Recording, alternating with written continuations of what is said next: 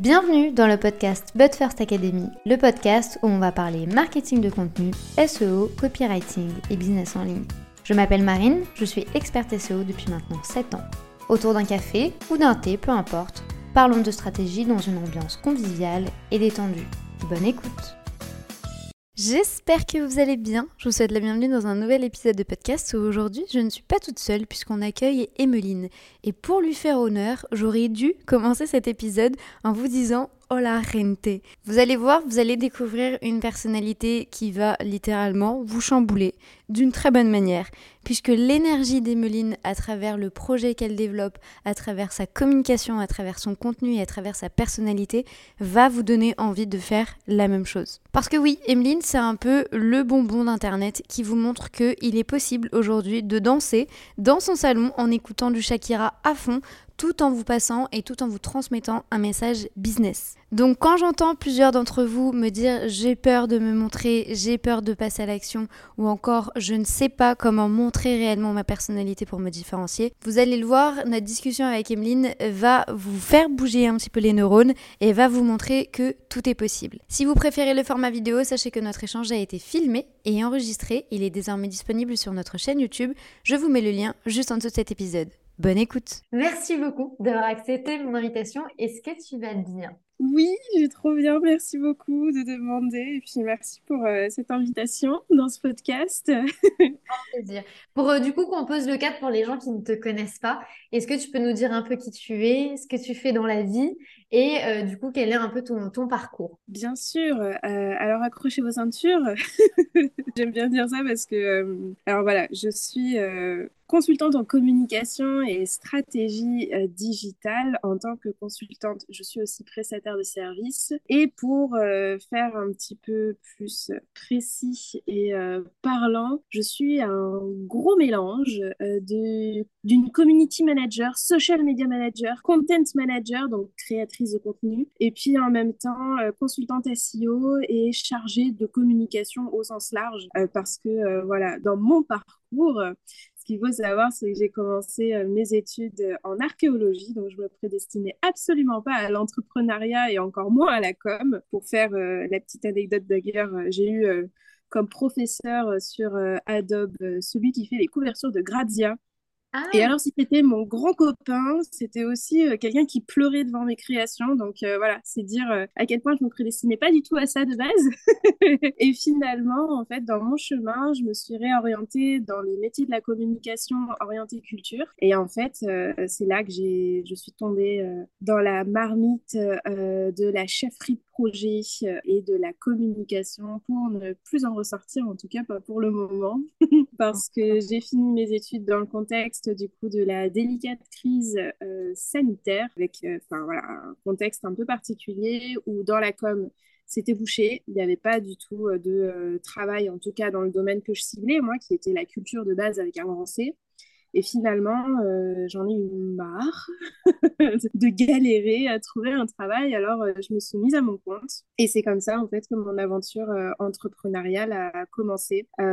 J'y connaissais pas grand-chose, hein, faut le savoir. Si, la seule chose que je savais, c'était comment créer une entreprise parce que j'avais, j'ai eu, voilà, l'opportunité de faire deux concours de création d'entreprise quand j'étais du coup étudiante. Euh, et le premier, c'était clairement le goal, c'était pas du tout de, c'était de, de me, d'avoir accès en fait aux formations de ce concours de création d'entreprise, qui est un moment très riche en formation. Mm. Et c'était surtout de dormir dans la bibliothèque universitaire parce qu'en fait, ça se passait sur 24 heures. Et donc, c'était 24 heures de formation intensive et, euh, et, du coup, on passait la nuit dans la BU. Donc, euh, moi, j'étais trop contente, j'étais venue pour ça. Et en fait, finalement, je n'ai pas fait que dormir j'ai vraiment découvert un milieu fascinant qui m'a beaucoup plu et beaucoup parlé parce que je suis très chef de projet en fait. Et donc c'est comme c'est comme ça que j'ai commencé. Et en fait, quand euh, j'ai eu l'occasion d'en refaire un, qui est les Entrep, qui est un concours de création d'entreprise nationale. Et donc en fait, je suis quand j'ai lancé mon entreprise, j'ai été en euh, concours de création d'entreprise justement pour en apprendre un peu plus et puis pour savoir un peu finalement en quoi je me lançais. Une vraie autodidacte, c'est ouf. J'ai vraiment appris par moi-même. Euh, tous les pans de l'entrepreneuriat et même j'ai envie de dire surtout, enfin même si je sais comment ça fonctionne une entreprise et que je connais plein de choses dans le domaine de l'entrepreneuriat, maintenant. J'y allais surtout pour, euh, pour avoir des outils euh, et pour toujours gagner un petit peu en compétences parce que c'est toujours très chouette euh, de rencontrer d'autres personnes. La complémentarité aussi, puisqu'on est en équipe, donc ça nous permet, nous, d'apporter une compétence, mais aussi de, de voir du coup comment cette compétence est complémentaire avec d'autres et c'est toujours très riche. Et pour moi, c'était hyper important. J'avais beaucoup de choses à me prouver parce que c'est vrai que le domaine de la culture est très fonction publique. Mhm. Et la fonction publique, c'est un fonctionnement qui est quand même euh, très particulier par rapport à l'entrepreneuriat. Donc, en fait, j'avais besoin, moi, pour me rassurer quand je me suis lancée, d'avoir accès à ces outils-là, d'être au contact d'entrepreneurs parce qu'on a des coachs qui sont entrepreneurs euh, et qui ont leur boîte et qui viennent, euh, d'ailleurs, qui arrivent toujours en retard parce qu'ils ont toujours passé un truc dans leurs 30 euh, dernières minutes de la journée. donc, c'est très cool et c'est très riche. Et, et, donc, en fait, voilà, je me suis constituée ma petite boîte à outils, mon petit réseau comme ça pour commencer. Bah, c'est génial parce que ça fait ça pose bien le cadre du coup de la thématique du jour qui est vraiment de, de créer du business qui, qui, nous ressemble et être vraiment soi-même sur internet à travers un business, à travers un contenu que l'on va créer. Et en fait, moi, j'adore quand tu dis que bah, du coup, euh, le mec de chez Grazia, il pleurait devant tes créations. c'est incroyable. Parce qu'aujourd'hui, c'est vraiment en fait euh, la place que tient le contenu dans, dans, ta vie de tous les jours, que ce soit tant pour toi, mais également pour tes clients. Euh, tu crées quand même beaucoup de contenu par jour. Ben, on a un peu, je pense, la même vie, entre guillemets, avec des spécialisations différentes. On crée beaucoup, beaucoup, beaucoup de contenu. Quel est aujourd'hui le, contenu que toi, tu préfères créer, ou du moins celui où tu ressens vraiment qui te rapporte le plus de résultats? Après, bien sûr, on ira dans le être soi-même, la stratégie, etc. Mais là, j'avais vraiment envie qu'on commence cet épisode pour que tu nous dises, genre, vraiment, Qu'est-ce que tu préfères? Bien sûr. Euh, alors moi, je j'adore les stories. Je vais parler des stories euh, beaucoup parce que c'est vraiment un contenu qui me euh, qui me faisait très peur au tout début. Puis en fait, finalement, euh, quand je me suis débloquée sur les stories, en fait, j'ai adoré faire des stories. Et même en fait, les stories, c'est là où il se passe le plus de choses pour moi. C'est mhm. là où euh, j'ai la plus grande proximité en fait avec mes abonnés, ma communauté, même si ça fait toujours un peu bizarre parce que je trouve que ça fait, ça fait très Beyoncé. Enfin voilà, mais bon, on n'a qu'à dire que je suis une kind of Beyoncé.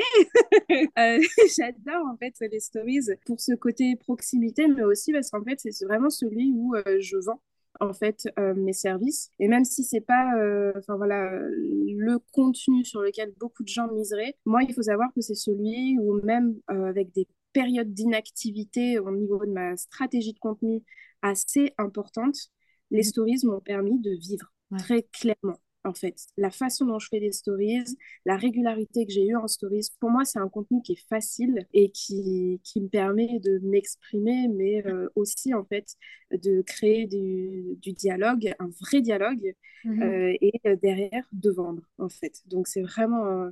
Puis, je trouve qu'il y a une des opportunités créatives dessus qui sont incroyables. Enfin, vraiment, moi, je ne me lasse pas de ce format, en fait.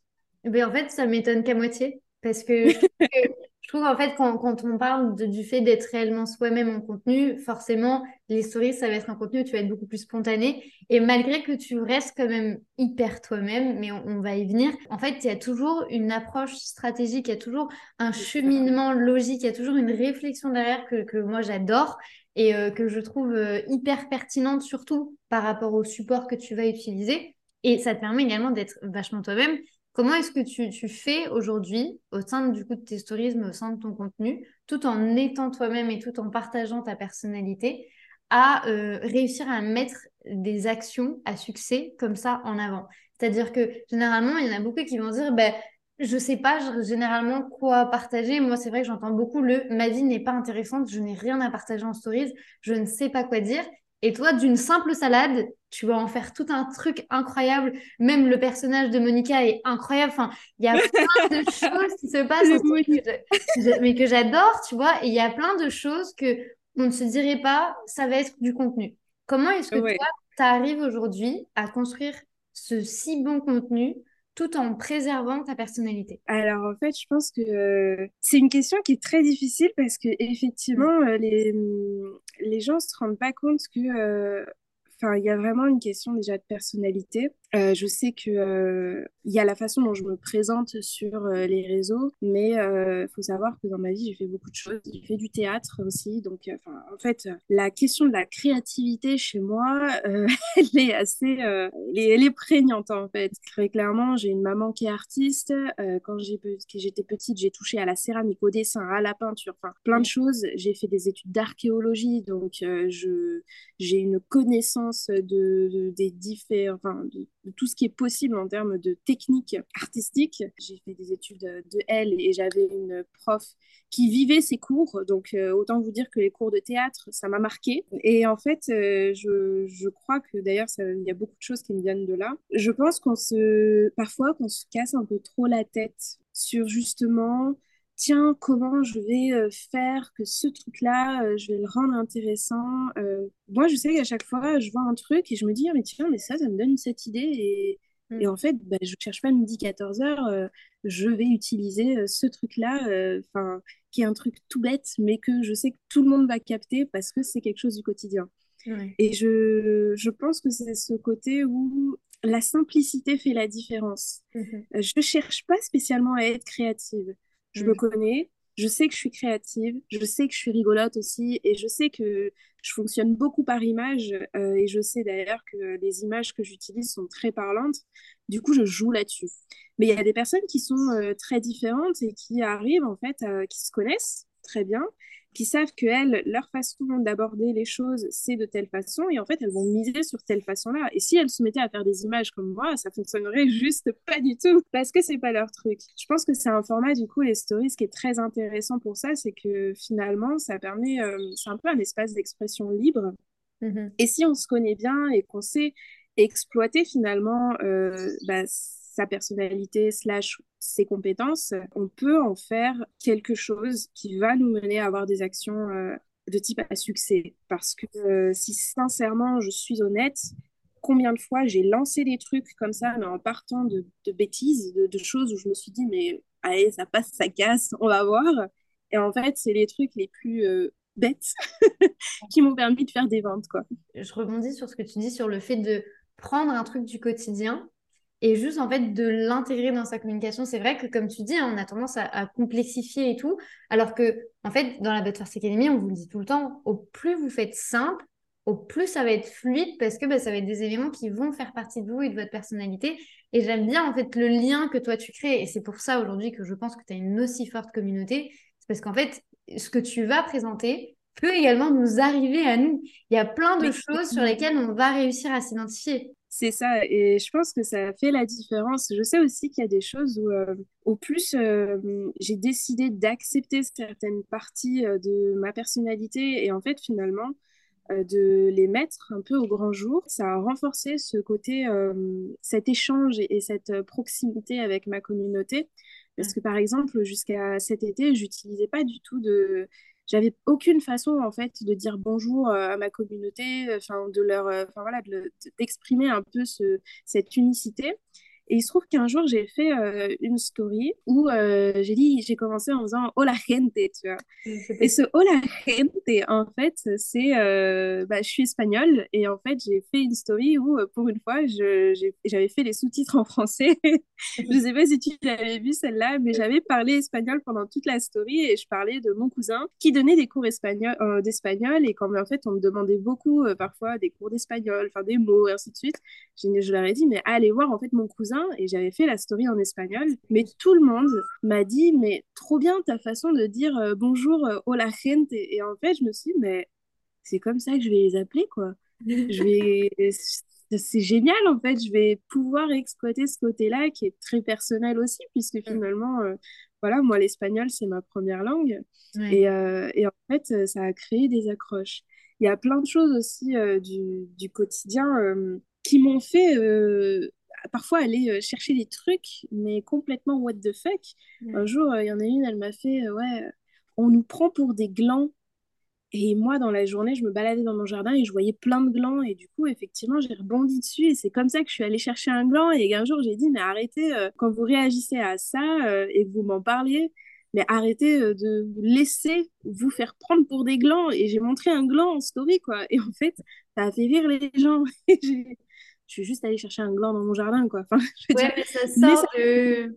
ça sort de ce qu'on a l'habitude de voir. Mais surtout, en fait, moi, ce que j'aime bien, après, du coup, tu, tu vas nous donner ton avis là-dessus parce que c'est vrai que souvent, on a cette idée reçue de se dire, en fait, quand je vais créer du contenu, je vais devoir bah, parler de ma vie personnelle. Là, par exemple, tu nous as donné l'exemple de ton cousin. Euh, c'est vrai que tu as partagé également euh, ces derniers temps des éléments qui t'est arrivé dans, ta vie privée. Est-ce que, euh, selon toi, c'est important quand même de partager cette sphère-là? Et est-ce que ça a toujours été quelque chose que tu t'es dit, je vais le faire? Parce que je sais qu'il y a beaucoup de gens qui sont des au cerveau de je veux être moi-même, mais d'un autre côté, je ne peux pas réellement rentrer dans ma vie privée qui veut et qui doit rester privée. Comment est-ce que toi, tu équilibres tout ça? Déjà, je me suis posé un, code. Il y a des choses, je ne veux pas qu'on le sache. Euh, il y a des choses qui ne concernent pas mes proches. Et donc, il y a des choses que je protège. Par exemple, je j'affiche euh, pas du tout ma petite sœur. Mhm. Je n'affiche pas du tout mon petit frère. Euh, je n'affiche pas du tout mes amis, sauf si je leur ai demandé. Et ça, c'est des choses auxquelles je tiens parce que, euh, voilà, je suis très consciente que tout le monde n'est pas à l'aise avec son image, n'a pas envie, en fait, même de savoir que d'autres personnes les voient. Euh, moi, je sais que pour me protéger aussi moi-même, d'une certaine façon, je me mets, je me suis mise dans un rôle. Mmh euh, et euh, ce rôle-là me permet aussi de me protéger et finalement de faire la part des choses entre qu'est-ce que j'expose et qu'est-ce que je n'expose pas? Pour moi, partager mon quotidien de freelance, parce que c'est beaucoup ça que je partage en fait à travers euh, ces partages de, vie, de moments de vie qui ont été sur les trois dernières années bah, mes lancements en tant que jeune entrepreneuse qui n'y connaissait rien du tout. S'en est suivi, j'ai partagé hein, les, mon premier, mes deux premiers litiges. J'ai partagé euh, ce que je vivais à travers le décès de ma grand-mère, qui était la première perte pour moi, euh, et donc la découverte du deuil. Et en même temps, euh, voilà, il fallait que je continue d'entreprendre et de développer. Enfin, c'était, ça m'a demandé une force terrible. j'ai partagé la situation où j'ai été aidante de, de, proches de ma famille à certains moments. Donc ça aussi, je l'ai partagé. Je m'en suis jamais cachée et j'ai partagé euh, dernièrement ma rupture, le fait que je sois de retour alors que j'ai 27 ans euh, chez ma maman, hébergée et en fait, j'ai pas spécialement euh, réfléchi à si je devais le faire ou pas le faire. Là-dessus, en fait, c'était vraiment un postulat que moi j'avais pris quand j'ai commencé en fait à partager mon aventure du freelancing, c'est que entreprendre, il y a ce côté-là, c'est génial on est maître de sa vie, on peut développer des projets, on peut être innovant, on peut s'entourer de personnes qui vont nous apporter des choses. Enfin, vraiment, j'ai touché un peu euh, à beaucoup de choses dans l'entrepreneuriat, y compris à travers mes relations professionnelles. Mais il y a un côté qu'on ne montre pas et euh, c'est à quel point c'est relou, à quel point c'est lourd, à quel point entreprendre, c'est un accélérateur sur euh, son, dans son propre chemin de développement personnel euh, et à quel point euh, bah, tout ça, c'est extrêmement dur en fait. Et, et, très sincèrement, entre les paillettes de justement les personnes qui vivent leur Bali life et bah, voilà, je fais 10 cas par mois et je vis à Bali et du coup, devenez tous entrepreneurs et venez tous vivre à Bali. On vivra tous entre riches entrepreneurs à Bali à faire 10 cas par mois euh, et puis on s'en foutra de l'impact écologique et euh, social qu'on aura. Enfin bref, voilà ça c'est pendant comme ça, ou alors à côté, euh, l'entrepreneur à succès avec une com impactante, un marketing incroyable, et puis les, pour devenir millionnaire à, tes 25 ans, il faut que tu te prennes ta douche froide, et puis en fait, à 5 heures du matin, et puis ainsi de suite.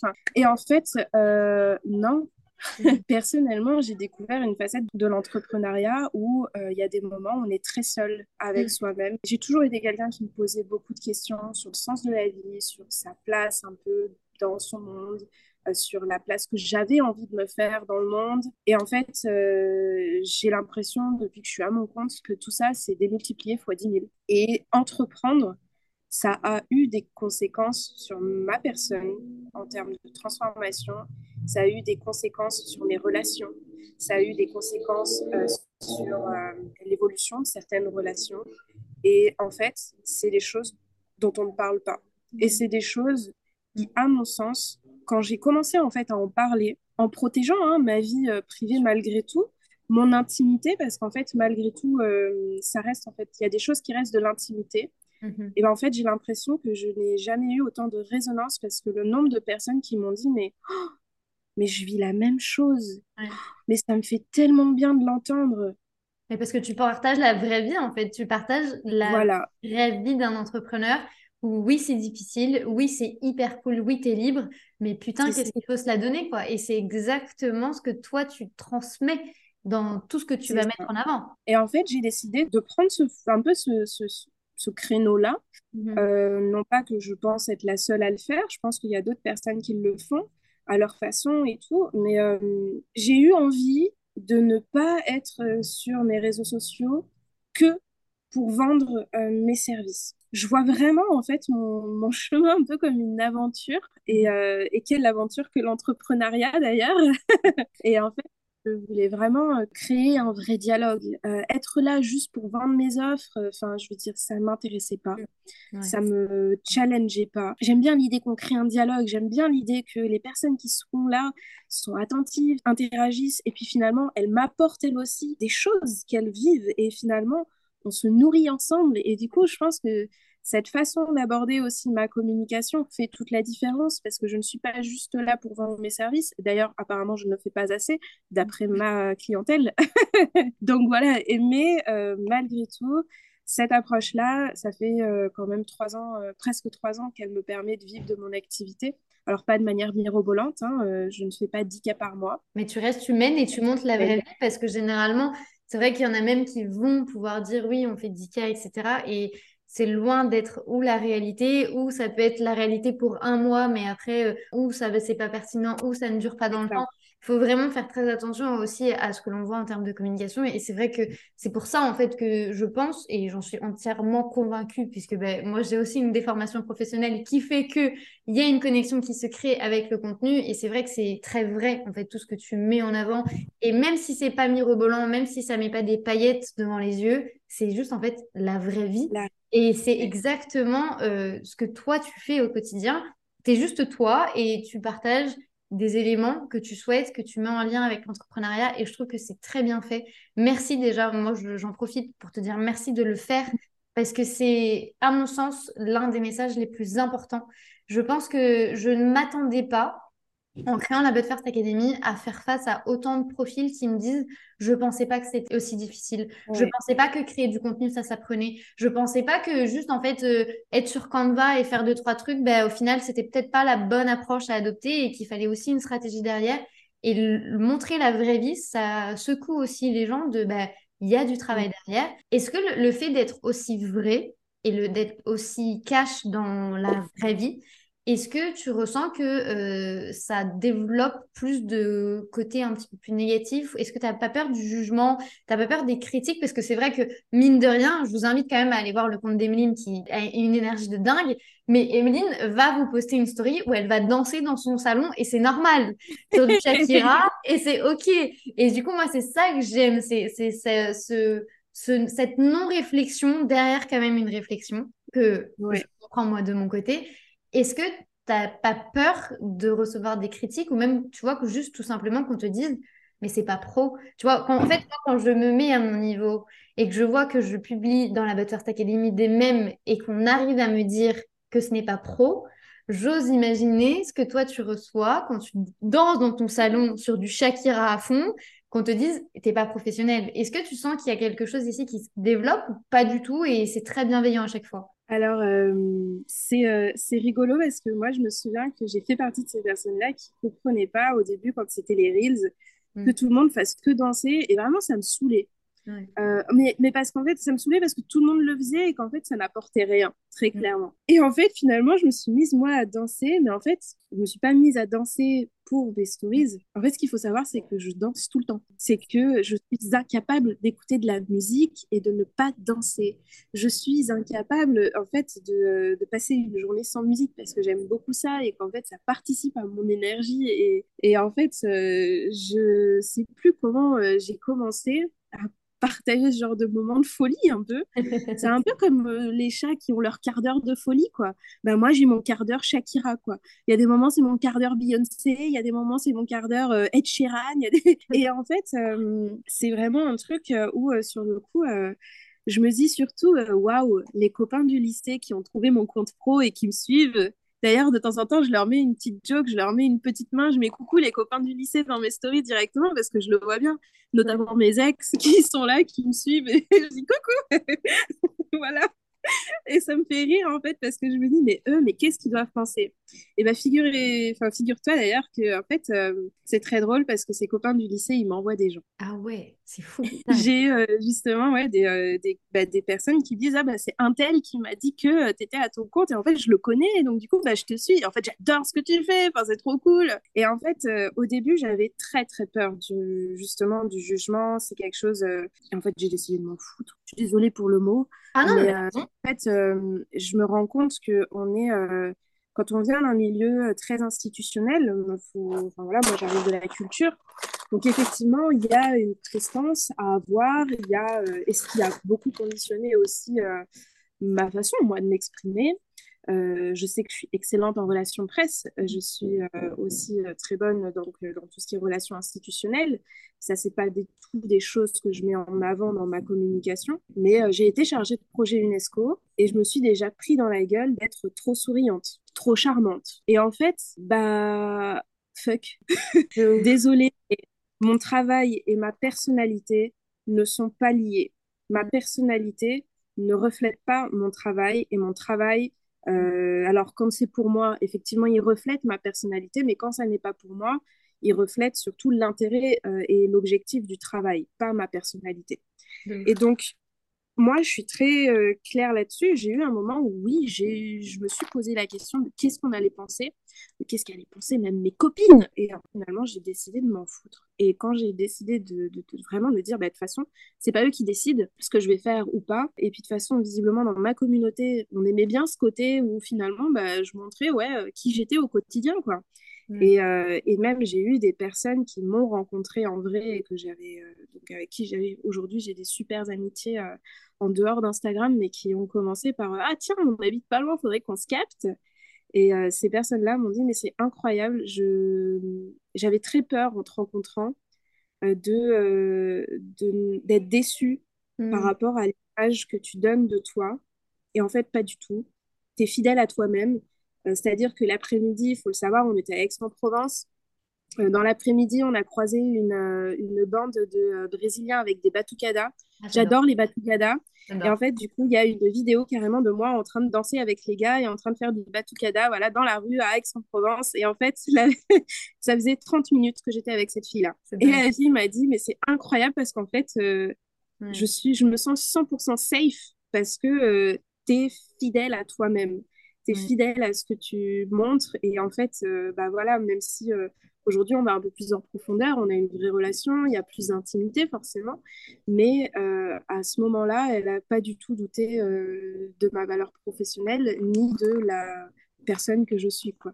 Et je trouve ça hyper cool, parce que c'est vraiment le fait de finalement euh, n'en avoir rien eu à faire qui mm. fait que ça a été bien accueilli. Mais c'est surtout qu'en fait, ça t'a permis d'être vraiment toi-même et de, fait, de développer vraiment une relation qui a été sincère. Tu vois, et c'est vrai que plus les gens se disent, je vais pas être moi parce qu'il y a un tel qui va le voir. C'est simple, moi, c'est ce que j'ai fait. Euh, je bloque tout le monde. Si vous arrivez par ici, que vous écoutez le podcast, bienvenue à vous. Mais sachez que vous étiez bloqué sur Instagram. Au moins, je bloque.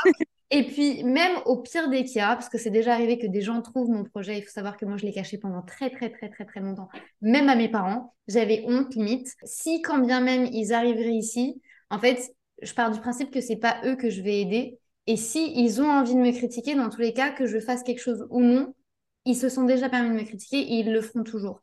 Partez toujours du principe que, et ça résonne beaucoup dans ce que tu dis, parce que si la personne te critique et si la personne va parler mal de ce que tu es en train de développer, c'est que probablement elle n'a jamais eu le courage de faire mais un quart de tous les éléments que tu Exactement. as. Ouais, et ce qui est hyper intéressant aussi, c'est qu'en fait, finalement, la critique, moi j'avais décidé que la critique, on critique tous. On critique tous dans le sens où on juge tous. C'est mm. quelque chose inhérent à l'homme, euh, qu'on juge euh, de manière bienveillante ou de manière malveillante ou de manière. Enfin, voilà. Plein de façons de juger quelqu'un ou quelque chose. Euh, mais moi, j'avais décidé que les personnes qui me critiqueraient de front, qui me jugeraient, du coup, sur ce que je fais, si c'était pas constructif, je prenais pas. Bah, c'est très bien. Ah ouais, mais c'est vraiment un truc, euh, c'est, je pense que c'est hyper important parce qu'aujourd'hui, on se permet de, de critiquer, on Mm. se permet de juger. Et en fait, je pense que ça commence déjà par un travail sur soi, hein, mais, euh, mais quand on se rend compte que juger quelque chose qu'on n'a jamais expérimenté, euh, Mm. c'est bateau. Ouais. Et, et ça, euh, de ma propre expérience, euh, je vais partir sur quelque chose de, pour le coup, très personnel. J'ai vécu une anorexie. Et en fait, je pense que tant qu'on n'a pas vécu soi-même une anorexie ou en tout cas un trouble du comportement alimentaire très grave au point de, de- voilà, de- de- d'en mourir, on ne peut pas comprendre ce qui se passe dans la tête de quelqu'un qui a euh, eu un trouble du comportement alimentaire et donc lui dire, mais ça va pas te tuer de manger un carreau de chocolat. Et ben en fait, c'est une forme euh, de jugement qui, à mon sens, n'est pas valide parce que on ne sait pas psychologiquement, physiquement, euh, comment ça se passe en fait pour la personne et donc on ne, on ne devrait pas euh, même euh, oser ouvrir la bouche d'une certaine Ouais. façon. Et je pense que c'est hyper important dans sa posture de savoir accueillir les critiques quand Mhm. elles sont constructives, mais aussi savoir faire la part des choses et se dire, ok, bah un tel, il pense ça de euh, comment je communique sur Instagram, etc. euh, mais euh, finalement, est-ce que cette personne, euh, est-ce qu'elle le fait elle? Est-ce qu'elle oserait le faire? Est-ce qu'elle arriverait à le faire? Est-ce Mhm. qu'elle arriverait finalement elle-même à appliquer ce qu'elle me reproche enfin, à, à ne pas appliquer ce qu'elle me reproche, euh, alors que, enfin, je veux dire, elle n'a pas toutes les cartes en main. Elle n'a pas du tout connaissance de euh, ce que c'est que l'algorithme d'Instagram. Elle n'a pas du tout connaissance de ce que c'est euh, que la difficulté de créer un contenu visuellement qualitatif. Mhm. Elle ne connaît pas non plus la complexité de créer un contenu avec un fond qualitatif. Enfin, finalement, il y a plein de choses comme ça qu'elle n'a pas appris, qu'elle ne connaît pas. Et donc, bah oui, pour elle, la critique, c'est facile. Mais quand on a quelqu'un, par contre, qui est à peu près au même niveau, dans le même métier, qui va se permettre une critique, qu'est-ce que me vient, vient me dire cette critique? Est-ce que c'est une critique plutôt de type Ah, je suis jaloux parce que moi, j'arrive pas à? Ouais, c'est possible, hein, il y en a qui. Enfin voilà, on est humain. Et euh, est-ce que c'est pas plutôt une critique en mode euh, Écoute, je pense que tu peux faire mieux encore? En fait, vu que tu te remets constamment en, en question par rapport aux éléments que tu vas accueillir dans ta communication et dans les messages que tu vas recevoir, ça te permet vraiment d'évoluer jusqu'à, en fait, même en devenir hyper stratégique.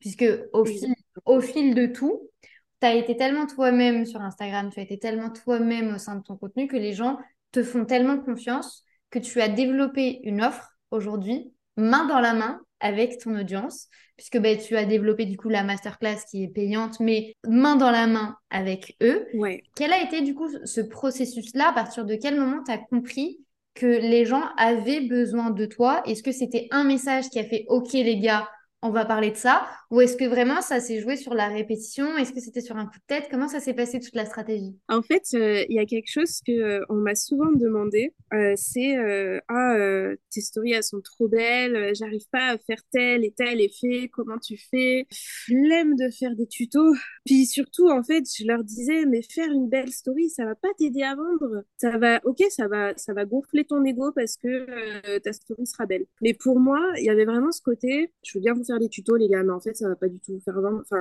je, suis, je pense qu'on le voit euh, si vous visitez mon compte, hein, je le dis à voix haute, mais euh, je, d'ailleurs j'en avais fait une post, un post un jour sur euh, pourquoi vous ne verrez jamais de tuto euh, sur mon compte Instagram, parce qu'en fait je ne fais pas de tuto pour la simple et bonne raison que les tutos, oui ok, ça peut driver du monde sur mon compte, quoique c'est pas spécialement vrai, mais en fait ça ne sert à rien. Et moi, ce qui m'intéresse, c'est que vous construisiez votre stratégie de communication et que vous soyez à l'aise avec vos stratégies de communication.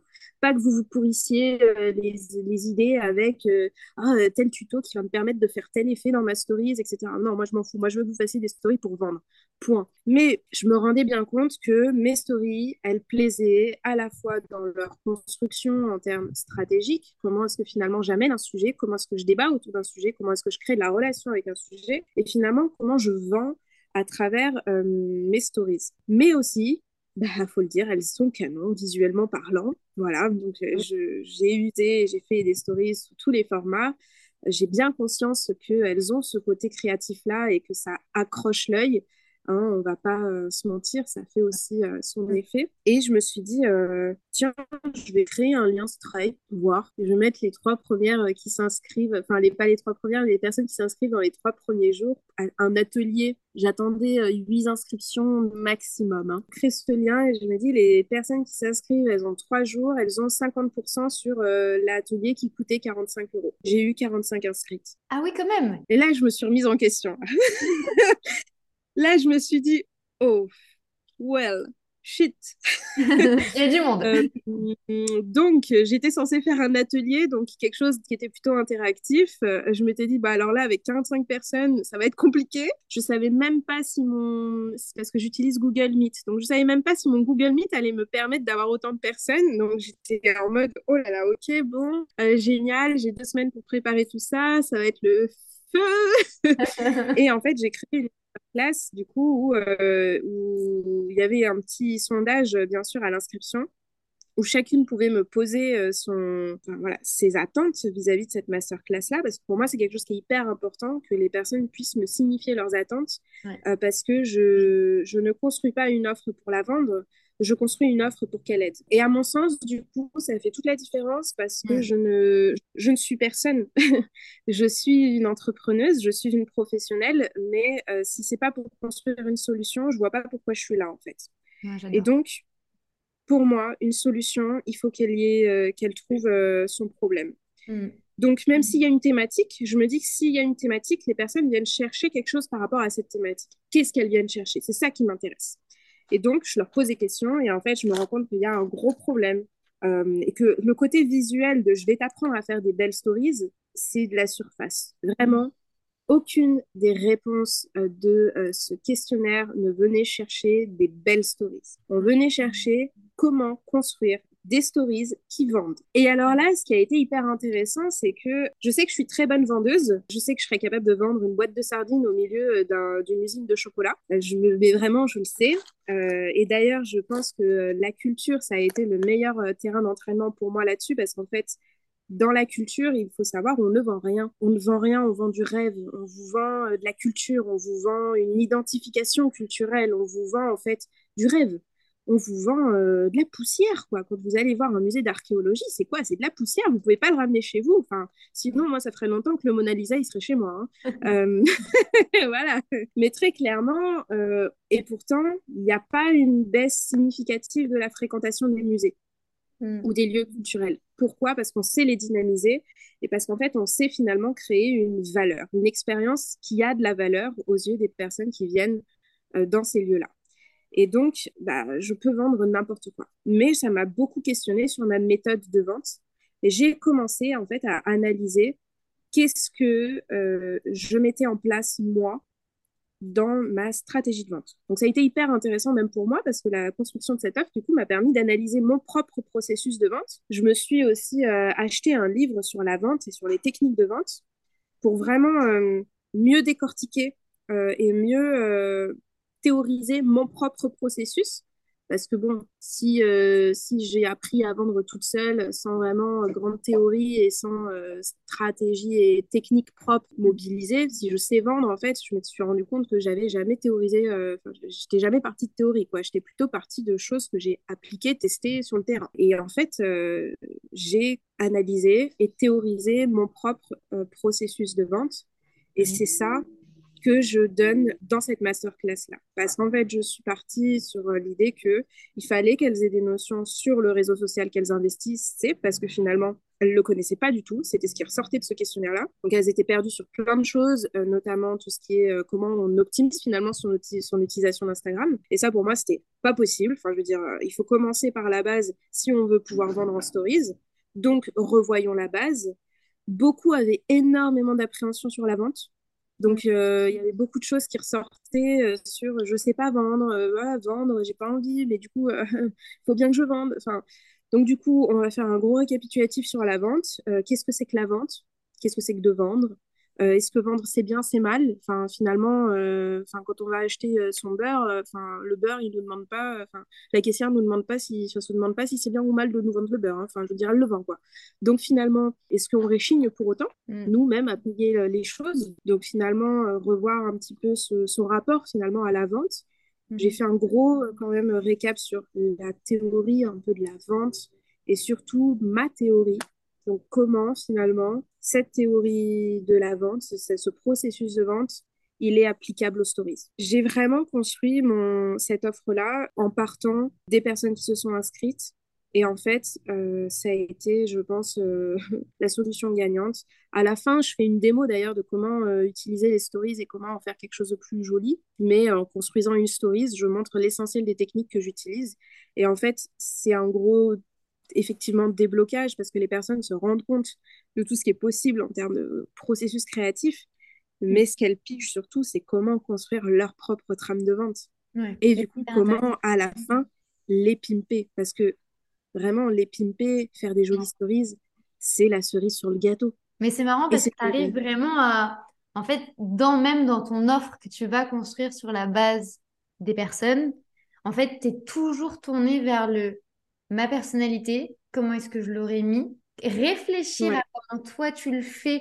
Donc en fait, on revient vraiment toujours à ton centre, mais qui est tourné vers les autres.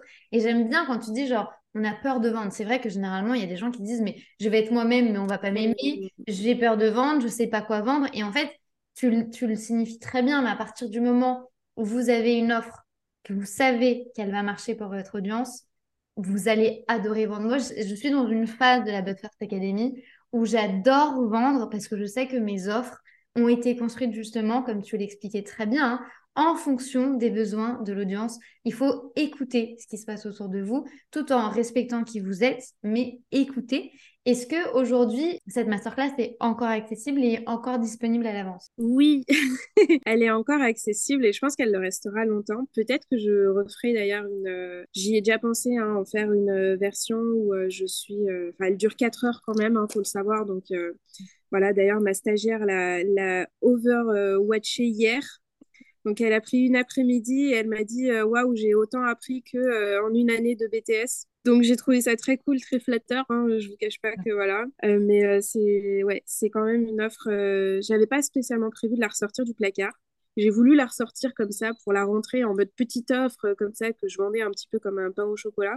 Mhm. Et en fait, j'ai eu beaucoup de ventes et je me rends compte que c'est euh, quelque chose qu'on veut, en fait, euh, encore, euh, enfin, qu'on vient encore chercher chez moi. Et donc, en fait, j'ai décidé de la mettre en ligne. Donc là, d'ailleurs, c'est l'objectif d'ici la fin de la semaine. Ma stagiaire devrait l'avoir mise en ligne. Vous aurez le lien juste en dessous de podcast pour aller découvrir vraiment l'approche d'Emeline, le, le fait de mettre en avant sa personnalité, de créer des bonnes stories et pas que d'avoir du visuel, mais vraiment d'avoir la stratégie. Vous le savez, c'est mon préféré au sein de la But First Academy, la stratégie, les gars. Ne publiez pas juste pour publier, ça ne sert à rien, c'est une perte de temps. De toute façon, je vous mets tout Juste en dessous, vous pouvez également aller voir les stories et le contenu d'Emeline. Je pense que ça va vraiment être une vraie, vraie bonne base d'inspiration pour vous. Merci beaucoup en tout cas, Emeline, pour euh, toute cette valeur et, d'avoir été aussi transparente et honnête au sein de cet épisode de podcast. C'était un vrai, vrai plaisir. Bah, merci à toi, Marine, parce que bon, depuis le temps quand même que euh, je te suivais euh, à distance et tout, c'est quand même, c'est toujours un truc, ouais, je sais pas, je, mais je me souviens encore de quand tu m'as contacté et j'étais en mode, mais moi? Donc c'est avec grand plaisir. Euh, j'aime beaucoup parler de tout ça. Je trouve que c'est un beau cheminement que l'entrepreneuriat. Donc euh, si, si, mon parcours finalement, euh, qui à mon sens hein, est juste celui d'une petite meuf de 23 ans qui s'est lancée sans trop rien comprendre, c'est grandissant. Mm. je pense qu'il il y a de la richesse ailleurs que dans les 10 à Bali. Donc profitons de cette richesse qui est celle de l'entrepreneuriat, que ce soit à travers les rencontres, à travers ce qu'on peut créer, apporter euh, au monde et finalement construire ensemble un monde meilleur avec plus de respect et de fun. Merci beaucoup. En tout cas, vraiment, je, renforce ce que tu es en train de dire, mais les 10 cas par mois à Bali, les gars, on oublie et on va vers le vrai. Donc, allez voir le contenu des mines, vous verrez enfin du vrai dans l'entrepreneuriat.